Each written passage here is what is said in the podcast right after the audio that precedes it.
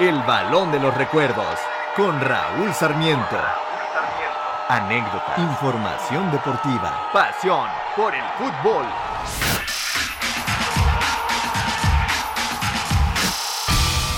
¿Qué tal amigos? ¿Cómo están? Qué gusto saludarlos. Ya estamos aquí en su podcast El Balón de los Recuerdos con Oscar y Raúl Sarmiento en este episodio número 21, ya 21. Y ahora vamos a tener un tema bastante bueno como cada semana. ¿Cómo estás Oscar? Qué gusto saludarte. ¿Qué tal Raúl? Con el gusto de siempre de saludarte a ti y a todos los que nos hacen favor de escucharnos. Sí, como tú mencionas, un nuevo tema. ¿Qué te parece si ahora tocamos en el campeón de campeones, una gran final entre Cruz León. Por cierto, ¿cómo es la historia de esta famosa final de campeones de campeones, Raúl? Ah, mira, qué bueno que lo preguntas, porque sí, vimos un buen juego, como dices. Cruz Azul se corona campeón de campeones, pero esto empezó allá en 1942, cuando eh, se jugaba el torneo de liga y la Copa México. Entonces jugaban el campeón de liga contra el campeón de Copa. Ha ido sufriendo muchos cambios ese torneo. El primer campeón de campeones fue el Atlante en 1942, ganando cinco goles a cuatro al España, equipo ya desaparecido. Este torneo de campeón de campeones al principio era un solo partido, después decidieron hacer dos, el primero en la casa del campeón de Copa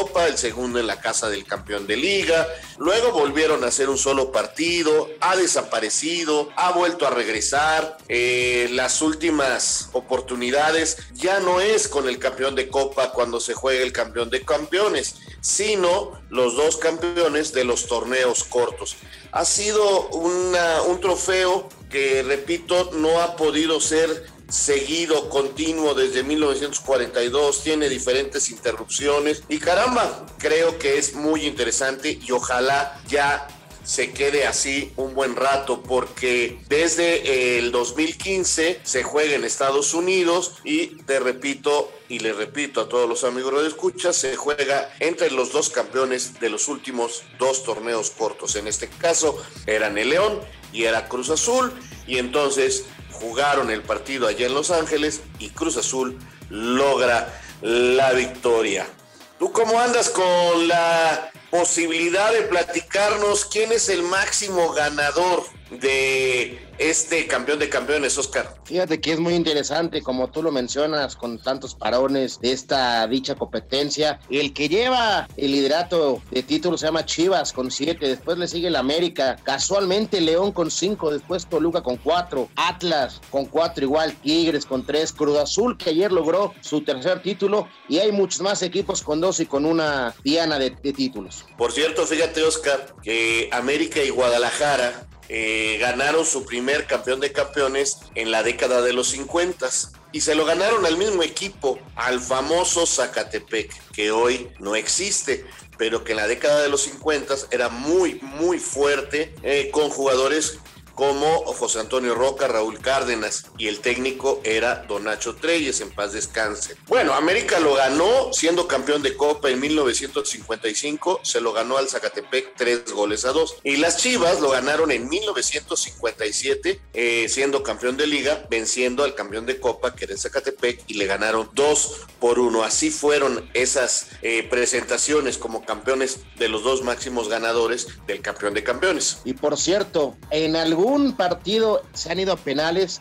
¿Qué, me puedes contar de ello? Fíjate lo que te voy a platicar. En una ocasión, en un partido de campeón de campeones entre las Chivas Rayadas del Guadalajara y el de Caxa terminaron 10-9 en penales. Pero antes hay que decirle a nuestros amigos que nos escuchan, cuando había serie de penales, no se tiraban 5, se tiraban 3 penales por equipo y no tiraban jugadores distintos cada equipo elegía a un tirador. Y entonces, por ejemplo, Chivas Rayadas del Guadalajara eligió a don Héctor Hernández, gran futbolista mexicano. Y Necaxa eligió a Evaristo, un jugador sudamericano. Entonces tiraban tres seguidos y el portero trataba de parar. Después de esos tres que tiró Chivas por Héctor Hernández, falló uno y metió dos. Cambio. Viene el tirador del Necaxa, que era Evaristo contra Jorge Morelos, que era el portero, contra Tubo Gómez, que era el portero de las Chivas. Y falló el primero y metió dos. Y así se fueron a cuatro series, ellos solitos contra el portero, hasta que Héctor Hernández metió los tres de su serie y Evaristo voló uno. Así que Chivas ganó 10-9 en penales. Así se tiraban las series, no como hoy, repito, era un solo tirador y tiraban tres seguidos y entonces cambiaban. Y recientemente, bueno, antes precisamente del partido que vimos de Cruz Azul contra León, en el 2019, América y Tigres se fueron a penales en este campeón de campeones ahí en Los Ángeles. Y llegó el momento en que agarró la pelota Marchesín. Y Marchesín puso la pelota, sí, el portero del América. Cuando todavía faltaban por tirar dos jugadores del América, él dijo, Goyo, puso la pelota en el césped y metió el penalti con el cual el América se coronó campeón de campeones en el 2019 en una serie muy emocionante donde el portero del América, repito, eh, Marchesín fue quien dio la ventaja y el triunfo a las Águilas apenas en el 2019. Sí, los penaltis también han estado presentes en el campeón de campeón. ¿Qué te parece, Oscar, si los vemos próximamente en el episodio número 22 del Balón de los Recuerdos aquí en Aija Radio? Me parece perfecto, Raúl. Estamos pendientes para el episodio número 22. Por lo pronto, usted ya, si es muy joven, aprendió que los penaltis también han cambiado en la historia del fútbol. Hasta la próxima, gracias.